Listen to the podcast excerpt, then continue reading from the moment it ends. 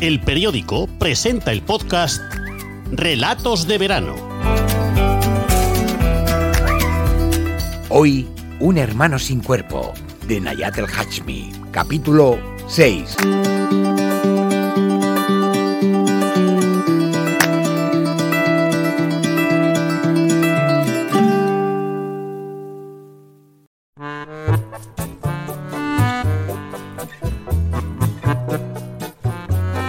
A mí las cosas que me decía mi hermano me parecían una locura. Que si somos capaces de asesinar vidas animales porque no tienen conciencia humana, ¿por qué no sacrificamos a los miembros de nuestra especie que tampoco la tienen como los enfermos en coma irreversible o como discapacidades graves o los viejos con demencia? Creía que lo decía en broma, pero no. No había ni rastro de ironía en su expresión enloquecida. No sabía qué hacer. A mi hermano, la única persona que tenía en este mundo, se le estaba yendo la olla y no sabía cómo podía ayudarlo. Llamé al 061 con el miedo de que aún fuera de pago y me llegara una factura de un ojo de la cara por pedir ayuda. Una compañera me dijo que no, que ya lo habían cambiado y ahora era gratuito. Pero siempre estaba ocupado. Me hacían esperar y yo no podía esperar porque llamaba a escondidas escapándome un momento al almacén. Me daba miedo que mi hermano hiciera alguna tontería. Como no conseguí que me atendiera nadie, ni siquiera por teléfono, tuve que acostumbrarme a la angustia de no saber qué sería de él, qué sería de nosotros. Me sentí un poco aliviada cuando unos días después dejó el tema de los animales. Me dijo que el confinamiento le había ido muy bien porque se dedicaba a las lecturas pendientes, algunas bastante complicadas que requerían un nivel de concentración elevado.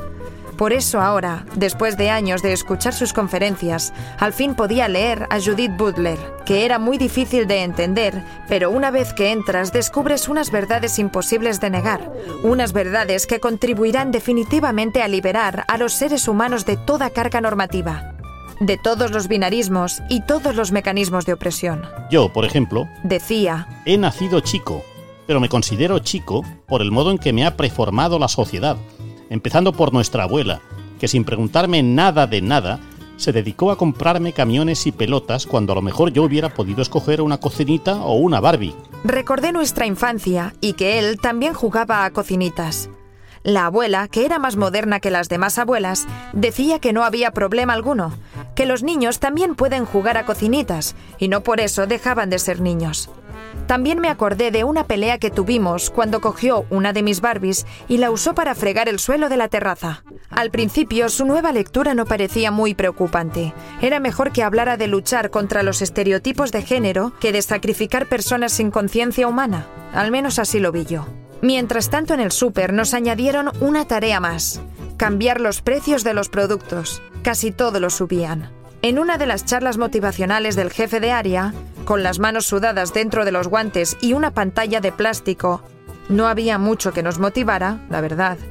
Nos contó que ahora el consumo se había desplazado, que la gente había dejado de tener ciertos gastos como bares y restaurantes o viajes y eso hacía que pudieran invertir más en los productos de primera necesidad, que la gente se daba cuenta de que valía la pena pagar más por más calidad. Pero lo cierto es que los productos eran los mismos. Lo único que cambiábamos eran los precios. Cuando le preguntábamos por las horas extras y si las cobraríamos o no, lo cual habría sido mucho más motivacional que sus charlas, tiraba pelotas fuera y nos decía que la empresa aún no había tomado una decisión, que con la situación de emergencia que teníamos había que tener paciencia.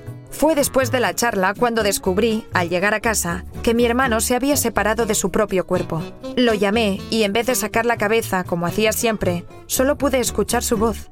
Le pregunté si estaba bien y me respondió que sí, que mejor de lo que había estado nunca, que por fin se había deshecho de ese estorbo altamente contaminante.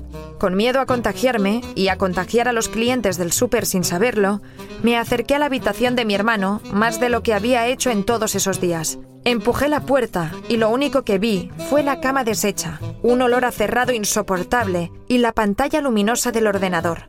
¿Pero dónde estás? Aquí mismo. me respondió. Era su voz, pero no lo veía.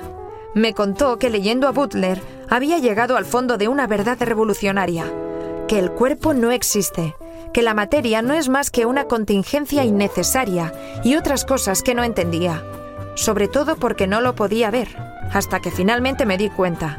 A un lado, entre el escritorio bajo la ventana y el armario, había algo que parecía un montón de ropa sucia.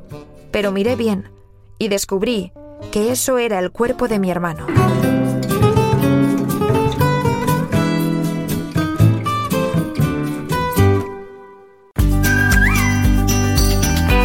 Hasta aquí el capítulo 6 de Un hermano sin cuerpo, de Nayat el Hachmi. Han escuchado Relatos de Verano, un podcast del periódico.